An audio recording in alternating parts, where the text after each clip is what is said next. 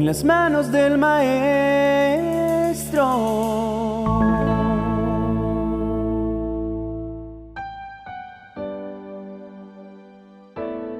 Padre de los cielos, nos acercamos a ti para pedirte que nos ayudes a sanar nuestras almas por tu inmensa misericordia y gracia. Se nos dificulta sobremanera el poder liberar las cargas que hemos puesto sobre nuestros hombros a causa del dolor que otros nos han causado. Pero llega el momento en que nuestro cuerpo sufre las consecuencias de mantener ese peso por tanto tiempo y precisamos liberarnos por nuestro bienestar. Reconocemos que parte del dolor que guardamos en nuestro equipaje fue gestado por nuestro orgullo y por nuestra excesiva sensibilidad. Nos hemos vuelto amargos y la dulzura que debía imperar en nuestro corazón se convirtió en una mezcla entre resentimiento, orgullo y victimización. Entendemos que el nivel de amargura que guardamos en nuestro corazón es directamente proporcional a la cantidad de ofensas que decidimos coleccionar. Queremos abrir ese pesado maletín para revisar su contenido y poder entender la razón por la cual no hemos desechado aquello que nos perjudica. Parte de las palabras duras con que nos hemos perpetuado heridas profundas vinieron de boca de las personas más cercanas a nosotros.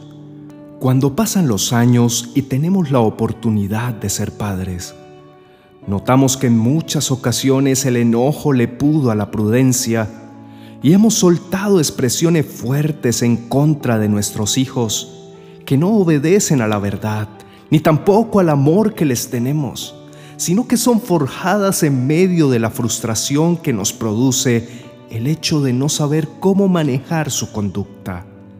Hoy nos hacemos conscientes de que también nosotros en algún momento Mientras fuimos niños o adolescentes e incluso adultos, le hicimos difícil la tarea a nuestros padres y ellos terminaron diciendo palabras que no hubiesen querido. Aunque ellos hayan tomado actitudes inesperadas o inexplicables, nuestra tarea es dejar de lado el dolor que nos produjeron y anteponer los buenos actos que tuvieron con nosotros. Ellos son tan humanos e imperfectos como cada uno de nosotros. Queremos desechar de nuestro equipaje esas pesadas piedras que decidimos voluntariamente cargar como retaliación por el dolor que nos causó haber oído de su boca expresiones que no esperamos, o porque sobredimensionamos lo que dijeron, o tal vez porque pese a que fueran verdades lo que nos estaban diciendo, no supieron elegir las palabras correctas para hacerlo. Guardamos ofensas recibidas de nuestros compañeros de clases, que usaron la burla como la ventana de desahogo de sus propios vacíos y dolor, porque no hubo quien los escuchara en casa, porque se sintieron perdidos y huérfanos, porque las necesidades afectivas, económicas o de cualquier tipo pesaron tanto que se tradujeron en agresividad contra todo lo que ellos no podían tener y nosotros sí. No fuimos conscientes de su dolor porque estábamos apropiándonos del nuestro. Hemos sido egoístas en muchas ocasiones porque únicamente hemos hecho valer nuestro derecho al buen trato, al respeto, a la consideración y a la misericordia, y en función de ello desamparamos a personas que sufren mucho más que nosotros. La ventaja de victimizarnos es que no asumimos nuestra responsabilidad por la inmadurez, por nuestro orgullo, por nuestra falta de perdón o por nuestra intolerancia y usamos los actos errados de los demás para lavarnos las manos y calificar como los lastimados. También hemos hecho lo mismo con otras personas. Las hemos hecho víctimas de nuestras malas actitudes, palabras y gestos, incluso cuando no hicieron nada para provocarlas.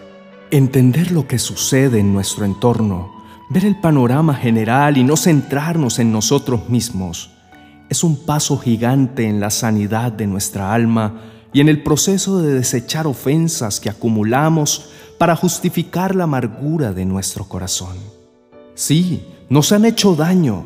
Sí, nos dijeron palabras desagradables. Sí, tal vez nos golpearon el cuerpo, la estima, el alma, los sentimientos. Pero no podemos quedarnos devolviendo la cinta todos los días para que nuestra memoria no olvide lo que sentimos y nuestra mente planee la manera de hacer justicia. Lo hemos oído, leído, aprendido, pero no hemos querido aceptarlo. La amargura es un sentimiento duradero de frustración, resentimiento y tristeza por haber sufrido una desilusión o una injusticia que nos daña primeramente a nosotros antes que al ofensor. Tenemos rencores que cruzan el límite de la inmadurez. Mantenemos el recuerdo de la persona que nos pisó accidentalmente en el autobús, de la que se adelantó en la fila en la que llevábamos buen tiempo esperando, de la que nos cobró más de lo esperado por un servicio, de la que nos gritó en el tráfico desde la ventana de su automóvil y las recordamos para repetir las emociones dañinas que sentimos en ese momento y para hallar quien se solidarice con nuestra molestia. La amargura se expande, se contagia, se riega, invade el corazón de quien escucha nuestra queja y se implanta en él, pese a que no siempre nuestra versión es la correcta. Solo es una percepción subjetiva, individual y parcial de los hechos. No conocemos como tú, Señor, el panorama completo de la escena. Solo nos ceñimos al libreto de nuestra intervención y a partir de ella juzgamos la película completa. Precisamos limpiar nuestro corazón de todo ello, ir descartando lo que por largas temporadas hemos cargado, pues nuestros hombros se han debilitado, nuestro corazón duele y en general nuestra salud ha venido a sufrir las consecuencias de nuestra incapacidad de soltar el dolor. Queremos asegurarnos de que quien lo hizo lo pague. Ese es el problema. Esa es la principal causa de atesorar los resentimientos. Pero lo más alarmante del asunto es que somos quienes lo estamos pagando. Te pedimos, Padre Santo, que nos perdones porque hemos contagiado con nuestro resentimiento a otros y después de haberlo sembrado, nos hemos encargado de nutrirlo hasta verlo crecer. Por tanto, cuando decidimos perdonar a nuestro ofensor, esas personas no comprenden cómo fue posible que le diéramos el indulto, cuando ellos habían pagado el boleto en primera fila para asistir a su ejecución. Qué difícil es practicar el perdón cuando nos sentimos amos del dolor propio y el ajeno. Es necesario aligerar la carga que nos pesa, soltar el lastre que nos limita el movimiento, cortar la soga que nos mantiene atados a la nada, levar el ancla que nos mantiene en el mar revuelto, quemar el puente que nos conduce a la isla desierta de la amargura, por el bien primeramente nuestro y de quienes en verdad nos aman. Es momento de considerar que todos hemos vivido eventos traumáticos, que también hemos defraudado la confianza de alguien, que también dijimos lo que no queríamos, que también nos rendimos cuando era momento de luchar, que también abandonamos cuando se precisaba apoyo, que también hemos sido agentes de dolor para otros. Esta vida es un lugar lleno de dolor habitado por personas con diferentes heridas, algunas de mayor gravedad que las nuestras. Por lo tanto, siempre podremos ayudar a sanar en vez de procurar cómo aumentar el daño. Tú nos enseñaste a identificarnos con el que sufre, a perdonar a quien es culpable sin tener que cobrar una cuota para hacerlo, a ofrecer lo mejor de nosotros a quien nos hiere no porque ellos lo merezcan, sino porque esa debe ser nuestra naturaleza. Nos mostraste el amor de todas las formas posibles.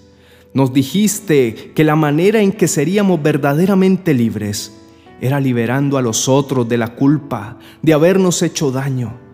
Anhelamos ser como tú, Señor, una voz de aliento para aquellos que gritan su dolor a través de la agresión que manifiestan su frustración hiriendo a otros, que piden auxilio llamando la atención a través de los vicios, El mundo ya tiene suficiente dolor, ya está plagado de amargura, pero nosotros podemos ser los árboles que endulzan las aguas amargas de Mara, de manera que puedan convertirse en un dulce recordatorio de lo que tu Santo Espíritu hace en un corazón dispuesto.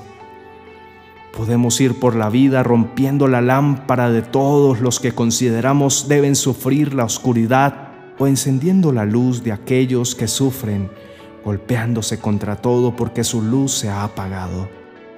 Que tu naturaleza se manifieste en nuestra vida, Señor. Que tu amor sobrepase nuestra terquedad, nuestra egolatría y nuestra inmadurez, y nos dé el carácter que se requiere para ser imitadores de Cristo como lo esperas. Te adoramos, te bendecimos y te exaltamos, nuestro buen Dios. En el poderoso nombre de nuestro Señor Jesucristo. Amén y amén.